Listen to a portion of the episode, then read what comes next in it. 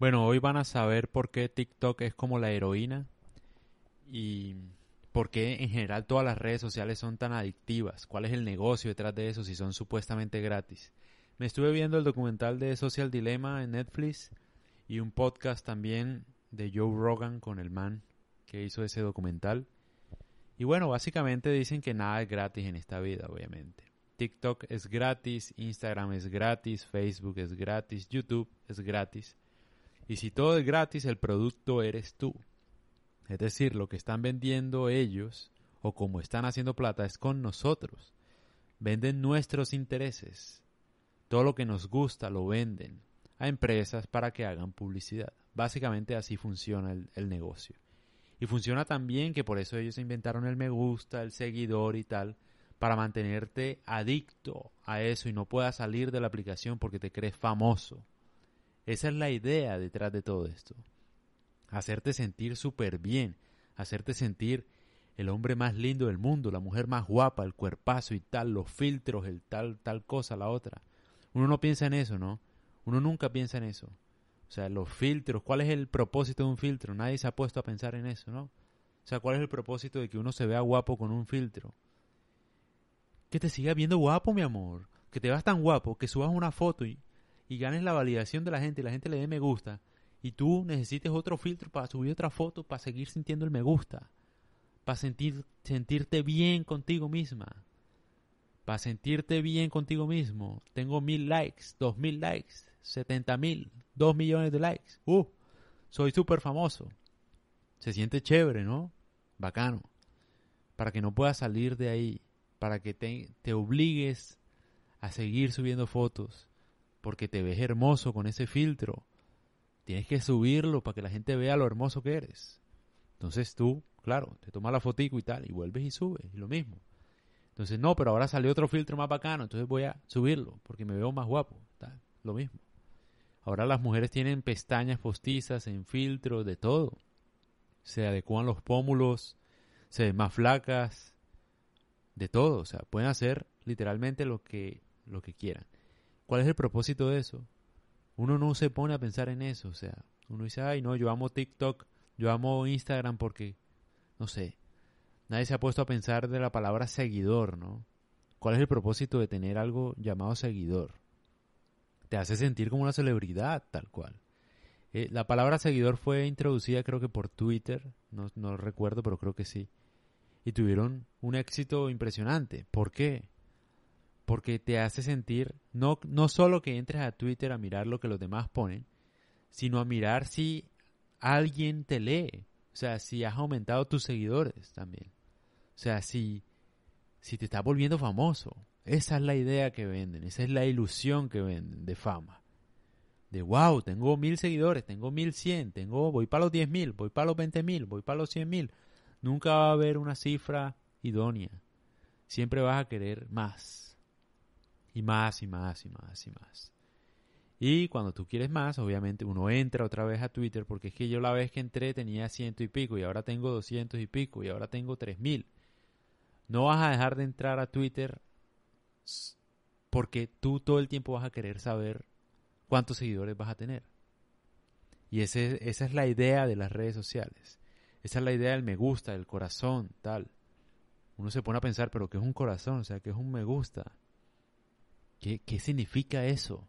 Me gusta. Esa opción, ¿por qué la metieron? Nadie se pone a pensar en eso, ¿no? Si las redes sociales fueran una herramienta, serían como la bicicleta. Tú la coges cuando se te da la gana y cuando no, no. Ya, sencillito, pero no. Ellos le meten corazoncito a la vaina, le meten más personas, le meten por ejemplo, Facebook tiene esa vaina de que te etiquetaron en una foto, entonces no has entrado a Facebook, no has entrado y te mandan un correo y te dicen, te etiquetamos en esta foto. Entra. Porque además, o sea, te dicen que te etiquetaron pero no te muestran la foto. ¿Por qué? Porque ellos quieren que entres tú y que no puedas volver a salir. Que digan, ajá, ya volvió a entrar. Listo. Entonces te van a seguir mostrando cosas en el feed eh, noticias, cosas que te gustan, además. Que ese es el tema, por ejemplo, YouTube. El tema del algoritmo. O sea, el algoritmo no está diseñado para recomendarte lo que te gusta necesariamente. El algoritmo de YouTube te hace recomendaciones, es para que no salgas nunca de YouTube, para que no puedas parar de dejar ver videos, para que veas un video y se reproduzca otro y se reproduzca otro y así no tenga nada que ver y se reproduzca y se reproduzca, para que no pares nunca de ver videos. O sea, a veces te recomendará vainas absurdas, pero es porque lo absurdo vende y llama la atención. Entonces, no sé, accidentes, a la gente le gusta ver eso, accidentes todo el tiempo no sé qué vaina, se cayó, estalló, no sé qué vaina, una explosión, lo que sea. Tú vas a seguir viendo. Tal cual. Entonces así funciona. Se pelean por tu atención. Entre más pases tiempo en una aplicación, va a ser más rentable para ellos vender tu información o lo que te gusta a una empresa. Y los anuncios van a estar como relacionados con lo que te gusta y saben todo de ti porque tú te la pasas ahí todo el día. Saben todo si estás soltero, si no estás soltero, si tienes novia, si estás buscando una novia. Saben todo lo que tú haces ahí y cuánto tiempo duras tú haciendo algo ahí. O sea, por ejemplo, si tú miras una foto de alguien y te demoras unos 10 segundos mirándola, 20 segundos, 2 minutos mirándola, ellos saben. Saben, saben el tiempo que tú duras mirando un video, si lo repites, si no lo repites, todo. Entonces ahí es donde uno dice, bueno, ¿qué estamos haciendo nosotros? Claro, nos venden la ilusión de belleza y de fama para tener la atención de nosotros para así tener plata, ¿no? Vender anuncios, qué sé yo. Porque la idea es que nosotros pasemos muchísimo tiempo en las aplicaciones. Y tiene mucho sentido, ¿no? Igual no es por nada, pero muy genio el que se inventó eso, marica. Creo que fue un man de Facebook que se inventó el me gusta y los corazones y las vainitas y los iconos, toda esa vaina, dijo. Qué genio, porque usa todo lo que a uno le gusta, o sea, lo vuelve a uno adicto a eso. Literalmente adicto, como la heroína, o sea, es un vicio. Nadie se da cuenta de eso porque además la adicción es súper sutil. O sea, uno no se da cuenta que está adicto a eso. Uno cree que, por ejemplo, uno miró el celular media hora al día, una hora. Pero si uno contabiliza eso, es un montón de tiempo, mi hermano. Son como seis horas diarias. Y uno no sabe en qué. O sea, es súper sutil. Ellos lo saben hacer muy bien. El problema ahí es que, que cada vez van a perfeccionarlo un poco más. Cada vez van a capturar la atención un poco más, porque saben mucho más de nosotros. Entonces, la próxima aplicación va, no joda. A mí, por ejemplo, TikTok me parece una vaina absurda, porque tiene un algoritmo tan perfecto que hacen sentir a cualquier persona famosa apenas entra. O sea, cualquier persona puede volverse viral y tener 100.000 seguidores. Cualquier persona, o sea, sin nada de esfuerzo. En dos meses, lo que sea, o sea, uno puede aumentar, si uno hace un video medio chévere, uno aumenta seguidores, vea, de la noche a la mañana puedes tener 50.000. Entonces ya te crees famoso. Y lastimosamente, amigo mío, no es así. Porque son seguidores ganados de manera muy rápida o sea que no tienen significado alguno. Es decir, no es que la gente sea fan tuya. Simplemente de pronto le gustó un video y le dio seguir y ya. O sea, es sin importancia. O sea que no sé qué tan viable sea para monetizarlo, pero igual a ellos no les importa. A ellos les importa es que tú te creas famoso. No importa si tú haces plata con eso o no. De mala si no haces plata. Pero lo importante es que sí te sientas famoso. Entonces, hay gente con 150 mil seguidores y tal, porque se, lo se los ha ganado imitando acentos, por ejemplo. O imitando personajes, o qué sé yo, y está bien, ¿no? Pero el tema ahí es qué tan viable es eso para hacer plata uno, ¿no? Para el creador de contenido, qué tan viable es para hacer plata con eso. Haciendo un video de un minuto. ¿Es viable o no es viable? Lo que sí se sabe, pues, es que el engagement es gigantesco en TikTok. Es una aplicación que te da fama supremamente rápido. Cualquier persona puede hacer un video viral. Eso no lo tiene casi nadie, ni Instagram tiene eso. Entonces es supremamente interesante. YouTube es lo mismo, tal cual.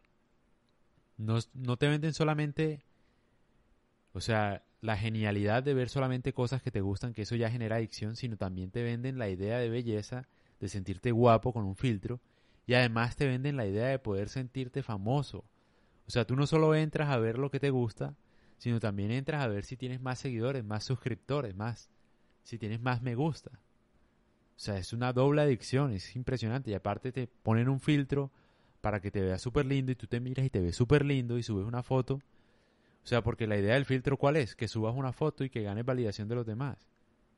Y así entres a mirar tus likes y no dejes de mirar los likes. Y ah, tuve 200, quería 400. Tengo que voy a subir esta foto con este nuevo filtro a ver si con esta sí subo más.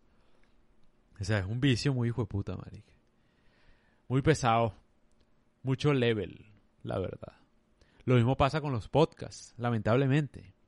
Pero eso pasa, por ejemplo, el algoritmo que pasa. Cuando alguien está empezando un podcast, lastimosamente, tú empiezas a hacerlo y tal. Es la primera vez que hiciste un capítulo lo escuchó un montón de gente. Entonces tú, claro, tú sientes, no joda. Este es el éxito, o sea, voy bien. Esto quiere decir que, mejor dicho y tal. Y ya después ya no. Porque ellos hacen es con el algoritmo, el que está iniciando, que se sienta, que tenga la ilusión de que puede ser escuchado y que puede ser famoso. Apenas hace el primer capítulo, pero ya después ya no. Entonces cada vez que alguien es nuevo en, haciendo podcast va a tener unos números impresionantes. Lo va a escuchar un montón de gente. Y, y él se va a creer, wow, la gente le importa lo que digo, súper impresionante y tal. Voy a seguir haciéndolo y tal. Pero no, obviamente no, porque te venden la ilusión otra vez. No solo te venden un contenido chévere de gente que puede opinar cosas sensatas, sino también te venden la ilusión de que tú puedes hacer lo mismo y ser famoso y hacer plata con eso. Que no es tan fácil. No, o sea, no es tan fácil como ellos lo ven. No es tan fácil como entrar uno y decir lo que quiera y ya el día de mañana tienes dos mil seguidores o cincuenta mil o lo que sea. No es tan fácil, pero ellos venden esa ilusión de querer entrar a mirar. De querer entrar a mirar si el día de mañana tengo más seguidores. O si está hablando la gente que me gusta.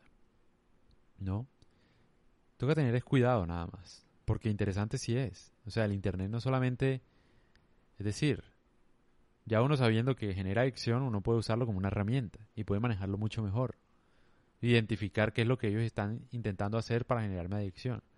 Pero el Internet, obviamente, yo por ejemplo escucho podcasts, o sea, de gente supremamente sensata que sin esa gente yo no, no sé qué haría de mi vida. ¿sí o sea, gente que me ayudó a tomar buenas decisiones. Incluso esto, por ejemplo, el documental está en Netflix, o sea, si no fuera por ese documental que está en Netflix, yo no hubiera sabido tampoco. O el podcast de Joe Rogan, no hubiera sabido tampoco cómo funciona esta adicción. Entonces, el Internet, por decirlo así, es una herramienta gigantesca, o sea, te puede hacer más rico, más inteligente de la noche a la mañana, o bueno, no de la noche a la mañana, pero con trabajo y tal, y aprendiendo de los mejores, puedes hacer lo que sea, puedes saber de lo que sea. El tema también es que hasta qué punto, ¿no? Hasta qué punto se puede generar una adicción, hasta qué punto puede ser un problema. ¿No? O sea, es un problema cuando uno no puede dejarlo. Y tú tienes que dejarlo. Si no lo puedes dejar al menos un día, dos días, o al menos limitarlo a media hora diaria, es porque ya estás cogido. Y además, otra cosa interesante es la gente de Facebook, los ingenieros de Facebook, ingenieros de software, de, de monetización, toda esa gente. Ninguno usa Instagram, TikTok, Facebook, Twitter, nada. Ellos de pronto tendrán un community manager, qué sé yo, por ejemplo Jack en Twitter o lo que sea. O de pronto, no sé, de pronto pondrá algo de vez en cuando, no sé. Pero esa gente no se la pasa ahí. Estoy seguro que no. Ni Mark, ni nadie. Ellos no se la pasan ahí. Nosotros sí, porque nosotros somos el producto que ellos venden, obviamente. Entonces, nada, muy interesante. Muy interesante y recomiendo obviamente ver ese documental que está muy bueno, la verdad. Social Dilema.